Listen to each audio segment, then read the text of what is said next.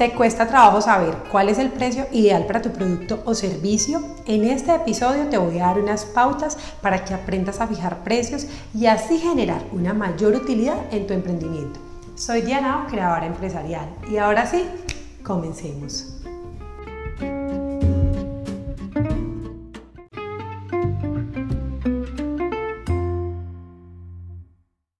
Y si tú que estás escuchando este episodio me conoces, sabes que soy un amante a los números y a las matemáticas. Pero en este episodio no vamos a aplicar fórmulas, ni vamos a sumar o a restar, o bueno, de pronto un poquitico. Pero la intención es que tú comprendas que la fijación de precios no es una fórmula, es una estrategia que está encaminada a maximizar las utilidades de tu emprendimiento. Partamos de los conceptos más básicos. ¿Qué es una estrategia? Es un conjunto de actividades que se realizan para obtener un resultado. Ahora, ¿cuál es tu estrategia de fijación de precios? Probablemente tu estrategia puede que sea una de las más usadas, que es tener el costo de tu producto o servicio y aplicarle un margen para así definir el precio de venta. Esto no es una estrategia, esto simplemente es una fórmula y lo que quiero es que puedas visualizar las diferentes estrategias que hay de fijación de precios. Lo más importante antes de fijar una estrategia de fijación de precios es que sigas estos cinco pasos que te voy a mencionar. El primer paso es que defines los costos fijos o variables de tu producto o servicio. Te lo voy a explicar mejor con un ejemplo. Voy a tomar el ejemplo de Juanita que tiene una repostería y quiere saber cuánto cuesta su pastel de chocolate. Entonces, para este ejemplo quiero que tomes una hojita por aquí está mi hojita, quiero hacer el ejercicio contigo y en esta hojita vas a hacer una línea vertical de arriba a abajo. En el primer cuadrito vas a, colocar la palabra costos variables. En el segundo cuadrito vas a colocar la palabra costos fijos. Entonces Juanita, como quiere saber cuánto vale el pastel de chocolate, cuánto le cuesta hacerlo, va a colocar, bueno, Juanita eh, le pone huevos al pastel, le pone harina, le pone margarina, le pone chocolate y le pone mucho amor. El amor no se puede costear, entonces eso no le vamos a poner aquí valor emocional que muchas veces lo hacen. Esos son los costos variables, los que tienen que ver directamente con la elaboración del pastel. ¿Cuáles serían los costos fijos? Que son los que están en el otro cuadrito de la hojita. Los costos fijos son los que hay que pagar independientemente si Juanita vende o no vende pasteles. Esos costos no los vamos a incluir dentro de este ejercicio, solo vamos a trabajar con los costos variables. Entonces, los huevos valieron 5, la harina 5, la margarina valió 10 y el chocolate valió 5. Esto me da 35 dólares. Ese es el costo variable del pastel y con eso hay que trabajar, que es el costo mínimo del producto, que es el pastel de chocolate.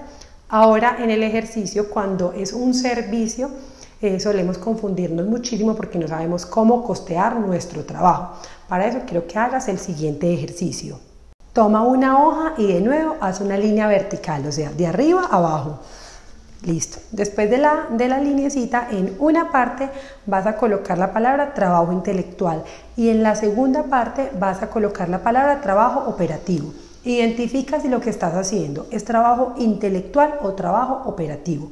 Si es trabajo operativo, vas a asignar un valor de hora y lo vas a llevar a los costos variables, pero si es un trabajo intelectual, debes cargarlo directamente a los costos fijos como es un salario y debe ser acorde a un trabajo profesional y especializado.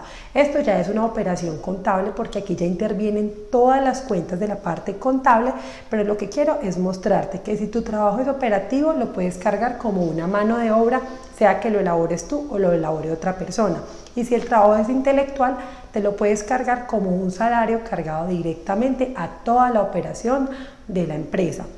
Es muy importante que tengas en cuenta que cuando se presta un servicio, el margen aproximadamente es del 70 o el 80%. Es mucho más alto que cuando vendes un producto porque lo que está implicado allí es la propiedad intelectual. El segundo punto es que comprendas que el precio nada tiene que ver con la palabra justicia. Este término de justicia se utilizaba en la Edad Media porque la iglesia no permitía a los comerciantes trabajar para enriquecerse, sino trabajar para subsistir. Entonces, cuando tú vayas a fijar un precio, no pienses en el precio justo para el cliente. No puedes definir tu precio por lo que te costó elaborar el producto o el servicio. Y para esto te voy a poner un ejercicio mental muy poderoso y es que mires lo que tengas enfrente, ojalá sea un objeto por favor, entonces yo en este momento tengo enfrente una silla. Si la silla vale 200 mil pesos, yo puedo pensar que el costo de elaboración fue 100 mil, pero en realidad yo no tengo cómo percibir cuál es el costo de elaboración de esa silla.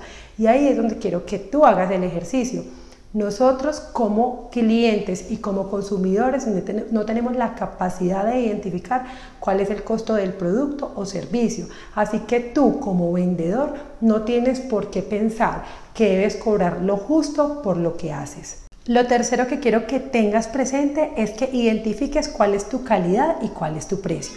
Existen diferentes tipos de calidad, calidad alta, calidad media y calidad baja y también diferentes tipos de precios precios altos, precios medios y precios bajos.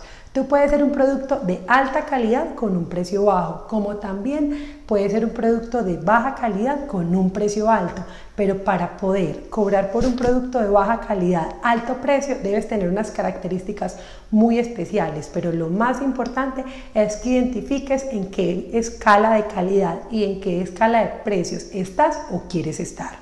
Lo cuarto que quiero que tengas presente es que si ya ejerces la actividad, si ya eh, vendes productos o si ya vendes tus servicios, identifiques cuál es tu producto más rentable en términos de marketing y en términos contables. ¿Qué quiere decir rentabilidad de marketing? Son productos que aunque no te generan dinero, te generan eh, movimiento de clientes en tu negocio. Y rentabilidad contable quiere decir que son productos que te generan mayor utilidad o mayor dinero. En muchas ocasiones la rentabilidad de marketing y la rentabilidad contable van de la mano, en muchas ocasiones no, pero tienes que identificar cuáles son los productos que, te están generando algún tipo de rentabilidad en tu negocio para que ese tipo de productos sean los que tengan las estrategias más fuertes de precios. Y el quinto punto tiene que ver con el mensaje de cada producto o cada servicio. Cada producto tiene unas características, igual cada servicio. Aprende a comunicar las características para que tus clientes no tengan ninguna objeción en el momento de colocar los precios. Después de seguir estos cinco pasos, puedes aplicar múltiples estrategias que existen para la fijación de precios. Yo tengo un taller muy valioso de estrategias de fijación de precios para generar mayor rentabilidad en tu emprendimiento. Espero que hagas este ejercicio, sea que apliques las estrategias por tu cuenta o las apliques conmigo, pero verás cómo después de aplicarlas puedes aumentar tu rentabilidad hasta un 10% si las aplicas de la forma adecuada. Espero que te haya gustado este episodio. Yo como siempre eh, disfruté muchísimo hacerlo y disfruté muchísimo que estuvieras aquí. Si quieres saber mucha más información sobre todas las estrategias de fijación de precios, te invito a que me sigas en mi página web www.creadoraempresarial.com, en mis redes sociales que estoy como Diana O, creadora empresarial. Muchas gracias. Chao.